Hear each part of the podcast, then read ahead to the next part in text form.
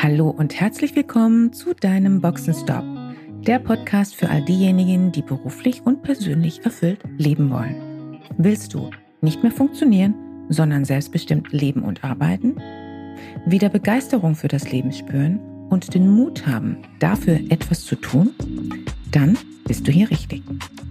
Und jetzt wünsche ich viel Spaß mit all den Themen, die dich hier erwarten.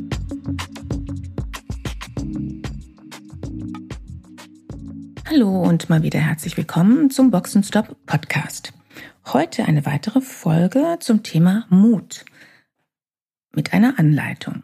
Es gibt heute hier eine kleine Anleitung und zwar dafür, wie du deinen Mut trainieren kannst mit ein paar Beispielen, wie das ganz konkret ausschauen kann in der Praxis. Kannst du dich daran erinnern, wann du zuletzt mutig warst? Was genau hast du getan? Und wie hat sich das angefühlt? Ja, du hast ganz richtig gehört, wie hat sich das angefühlt? Denn wer mit Mut Dinge angeht, weiß von vornherein, dass es auch schiefgehen kann und macht es trotzdem. Das führt dazu, dass Hormone ausgeschüttet werden, die uns in einen hochaktiven und angespannten Zustand bringen und damit geht in der Regel auch ein Glücksgefühl einher. Es ist im Grunde genommen ähnlich wie wenn wir ein Abenteuer erleben. Spannung, Hochgefühl, nicht wissen, was passiert. Denn wir tun etwas, das wir ansonsten nicht tun. Wir treten aus unserer Komfortzone raus. Also Spannung pur. Und genau das wirst du nun auch tun. Denn ich gehe mal davon aus, wenn du hier reinhörst, dann wirst du sehr wahrscheinlich für das Thema Mut ein Interesse haben und vielleicht auch mehr als ein Interesse, nämlich Du hast dich vielleicht schon bewusst dafür entschieden, etwas tun zu wollen oder auch zumindest unbewusst suchst du eine Idee dafür. Und das kannst du nun für dich planen. Dinge zu tun, die dich deinem Ziel näher bringen und mit Planen meine ich, entscheide konkret, was du tun willst, worin willst du mutiger werden, was ist dein Ziel und was sind die Situationen auf dem Weg dahin. Willst du visibler werden im Unternehmen, bei deinem Arbeitgeber? Gegenüber deinem Vorgesetzten? Willst du selbstbewusst und klar kommunizieren? Willst du dich gut abgrenzen, effizienter mit deiner Zeit umgehen? Was es auch immer sein mag, wähle dir dein Thema aus, dein Ziel, um das es dir geht. Natürlich kannst du dich auch in Mut trainieren, indem du Dinge tust, die überhaupt nichts mit deinem Ziel zu tun haben. Es gibt ja Menschen, die starten die unterschiedlichsten Mutaktivitäten und darüber kannst du auch sehr viel hören, lesen oder auch in Podcasts hören. Wie beispielsweise lege dich für fünf Minuten einfach mal mitten auf dem Fußgängerweg hin. Auch das ist sicher eine mutige Aktion. Oder spreche einfach mal für zehn Minuten ähm, alle Personen an, die dir auf dem Fußgängerweg entgegenkommen. Vielleicht besser nach der Corona-Zeit. Aber das wären sicher auch Mutaktionen. Die Frage ist natürlich nur hier, inwieweit zahlen die direkt auf dein Ziel ein. Nichtsdestotrotz, auch damit würdest du dein Mut trainieren. Ich bin allerdings mehr ein Fan davon, gleich an den Situationen zu üben, die auch direkt auf unser Ziel, auf dein Ziel einzahlen. Das können kleine Steps sein und sehr wahrscheinlich ist es für viele auch einfacher, als direkt mit einem großen Schritt zu beginnen. Nur eines ist klar, wenn du damit beginnst, mach dich darauf gefasst, dass du deinen Mut damit stärkst und auch die Gefühle, die du damit hast, wirst du stärken. Du fühlst dich stärker, du wirst dich stärker fühlen, selbstbewusster mit jedem Mal. Du hast mehr Klarheit und bekommst zunehmend mehr Klarheit über das, was möglich ist. Mut ist de facto wie ein Muskel, den du trainieren kannst. Ich gebe dir jetzt mal ein paar Beispiele. Sage häufiger Nein anstatt Ja. Wozu ist das gut? Naja, insbesondere dann, wenn du vielleicht zu denjenigen gehörst, die sich ganz gerne mal verausgaben. Auch wenn du, wenn dir bewusst ist, dass das nicht gut ist, machst du es trotzdem. Das heißt, du sagst zu häufig Ja zu anderen, Ja zu zu vielen Aufgaben und wenn du das merkst, dass du dich zu sehr verausgabst mit deiner Zeit und deiner Energie, dass du versuchst, es zu vielen anderen Erwartungen äh, recht zu machen, gerecht zu werden, dann wird es höchste Zeit. Das heißt, sei mutig, sage häufiger Nein zu anderen. Das bedeutet gleichzeitig ein Ja zu dir selbst. Oder beende Gespräche, wenn dein Gegenüber in einen Monolog verfällt. Oh wei, was heißt das denn? Ja, ich kann mir vorstellen, dass auch du vielleicht dem einen oder anderen schon mal begegnet bist oder vielleicht jemand in deinem beruflichen Umfeld oder auch privaten Umfeld ähm, häufiger in einen Monolog verfällt. Es gibt ja solche Menschentypen. Das ist in der Regel meistens nicht böse gemeint. Ähm, es ist nun mal eine Tendenz, es ist ein Kommunikationsverhalten. Die Frage ist nur, ist das gut für dich?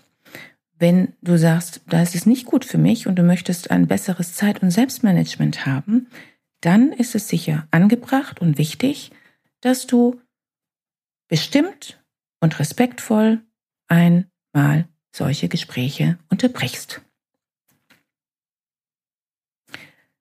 Oder storniere Teilnahme, deine Teilnahme an Meetings, wenn du feststellen solltest, dass Sinn und Zweck nicht klar ist.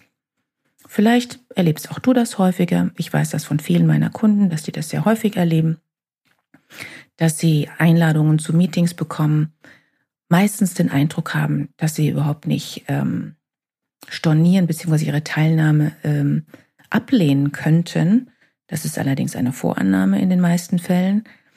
Also storniere deine Teilnahme an Meetings, wenn du für dich den Eindruck hast, dass ein, die Teilnahme für dich sinnlos ist, dass es um Themen geht, die für dich nicht relevant sind oder dass schlichtweg Purpose, also Sinn und Zweck und Outcome, das heißt also das Ergebnis, das ähm, avisiert wird, ähm, überhaupt nicht genannt wird oder überhaupt nicht klar ist. Dies wiederum zahlt darauf ein, dass du über deine Zeit bestimmst und damit deine Effizienz und deine Zufriedenheit erhöhst. Als nächstes, spreche in Meetings aus, was du brauchst und fordere ein. Willst du visibler werden und dich nicht kleiner machen, als du bist, dann begebe dich auf Augenhöhe und sprich aus, was deine Erwartungen sind. Klar und auf den Punkt. Als nächstes habe ich hier ein Stichwort äh, Körperhaltung. Ja, nimm eine bewusste und aufrechte Körperhaltung ein, wenn du mit einem Gegenüber verhandelst. Und zwar unabhängig, ob das jetzt im Sitzen oder im Stehen ist. Auch in einer Videokonferenz kannst du das tun. Ganz grundsätzlich, du willst dich nicht klein machen. Was du willst, ist Augenhöhe und Positionierung mit dem, was du sagst.